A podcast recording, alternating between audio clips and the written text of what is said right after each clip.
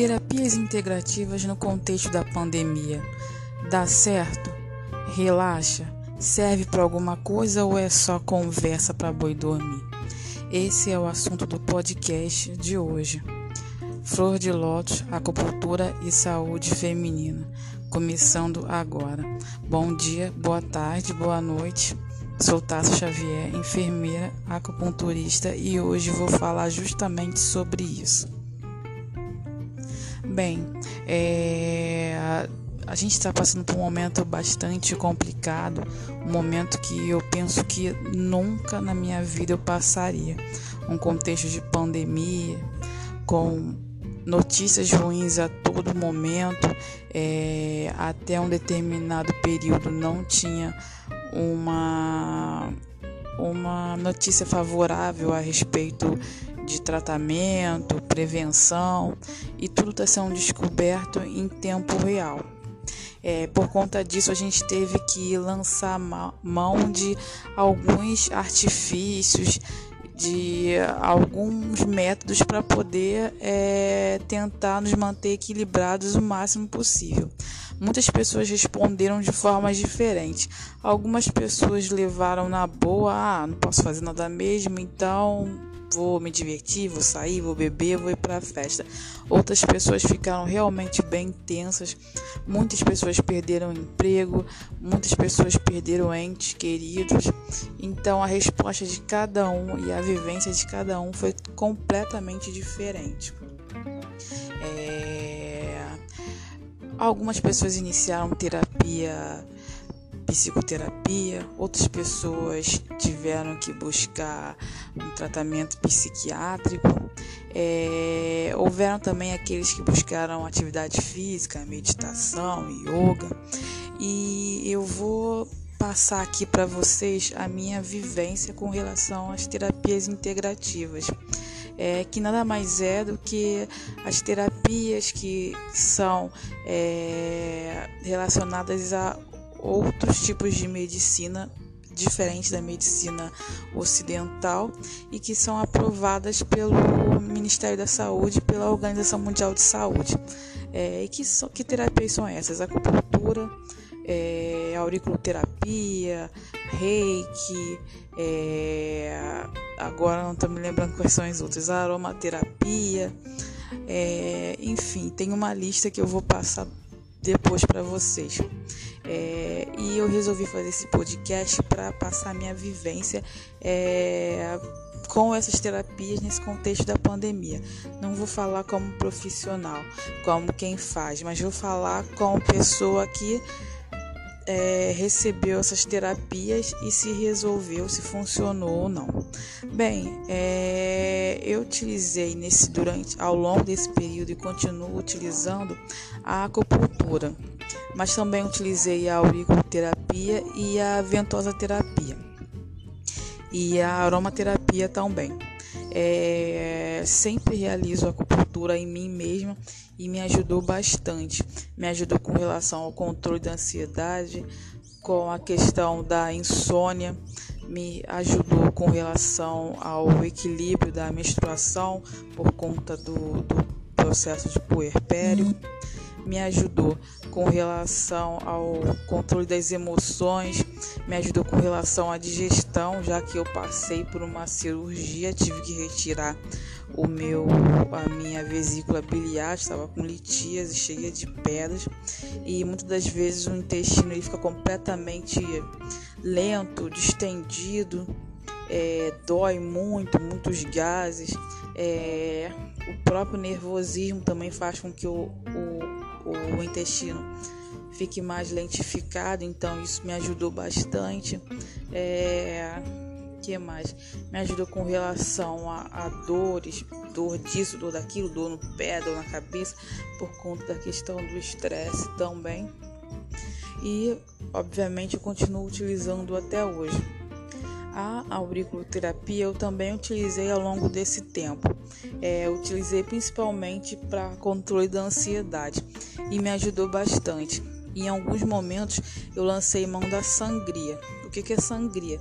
A sangria é uma técnica que também faz parte da medicina chinesa onde você retira um pouco de sangue, no caso, é, através de um furinho, como se você estivesse indo verificar a glicemia.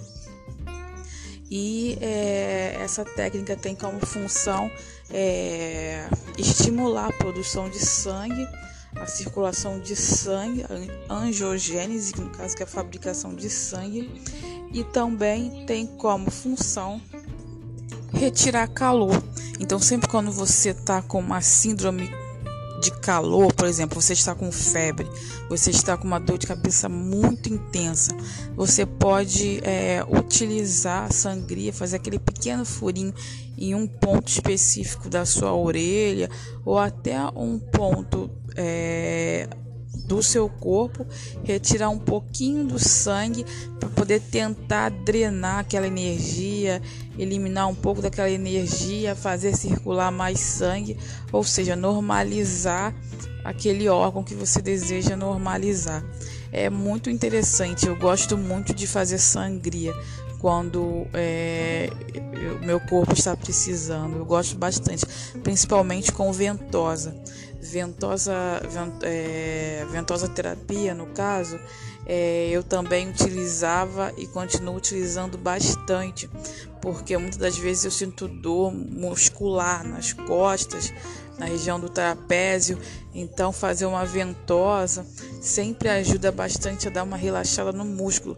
E quando a dor é muito intensa, a gente, eu no caso, pedi para minha irmã fazer a ventosa com sangria e no mesmo momento a dor aliviava.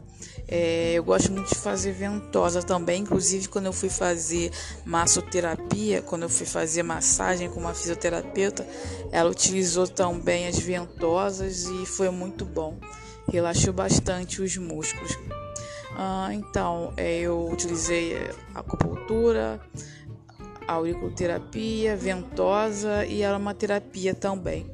Eu gosto é, de utilizar para poder dar uma leveza, aquele cheirinho de, de componente natural que relaxa, que dá um, uma calmaria no ambiente, né? dá um outro ar para o ambiente.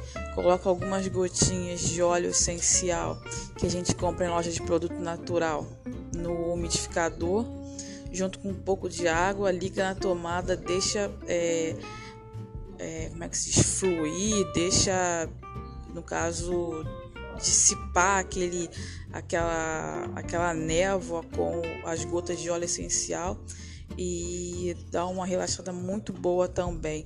Eucalipto, gerânio, é, hortelã, limão, laranja doce, é, são óleos essenciais que você pode comprar nas lojas de produtos naturais e que dá um, um dá um, uma outra dá um, dá um outro ar para o ambiente ainda mais um ambiente que está cheio de briga que o pessoal está estressado nervoso se você comprar um umidificador colocar algumas gotinhas de óleo essencial vai dar uma leveza maior no ambiente essas foram as terapias que eu utilizei para poder é, tentar passar esse período de pandemia da forma mais equilibrada possível. Obviamente, né, nem sempre foi bem sucedido porque o estresse continua ali, o estresse é contínuo. Infelizmente, a gente não tem como é, pensar para a pandemia e a pandemia parar. Vai continuar ali, então a gente vai ter que lidar com aquilo. Infelizmente. Bem, essa foi, esse foi o podcast de hoje. Eu espero que vocês tenham gostado. É, eu espero que vocês estejam gostando dos assuntos. Eu estou começando agora, eu sei que está bem amador, tem muitos ruídos. O rapaz passou com a bicicleta vendendo pão e deu para ouvir a buzina. É, os ruídos com relação à minha dicção, tudo isso atrapalha um pouco, mas ao longo do tempo a gente vai aprendendo. É, se vocês quiserem deixar alguma mensagem para mim, vocês podem deixar a mensagem no Facebook. O Facebook é Fazer Acupuntura. É, ou vocês podem deixar uma mensagem no Instagram. O Instagram é fazer underline acupuntura underline RJ. É, deixem mensagem, deixem sugestões, acrescentem, perguntem quais temas vocês querem ouvir. É, vai ser muito prazeroso passar esse tipo de informação para vocês. Já tem um tema, já tem um tema que está sendo bastante pedido, que é sobre miomas, que eu vou falar sobre isso, que é um assunto que tem um resultado maravilhoso com a acupuntura e eu estou juntando material muito grande para poder fazer esse podcast para vocês porque eu sei que vai ser muito proveitoso. Sempre quando eu vejo uma mulher reclamando de mioma, eu tenho vontade de falar: faça acupuntura.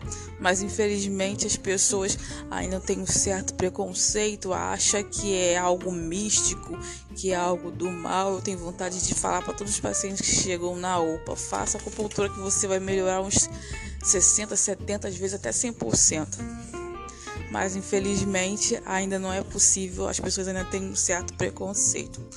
Bom, enfim, vou ficando por aqui, me mandem mensagem, falem comigo, me dê sugestões e até mais.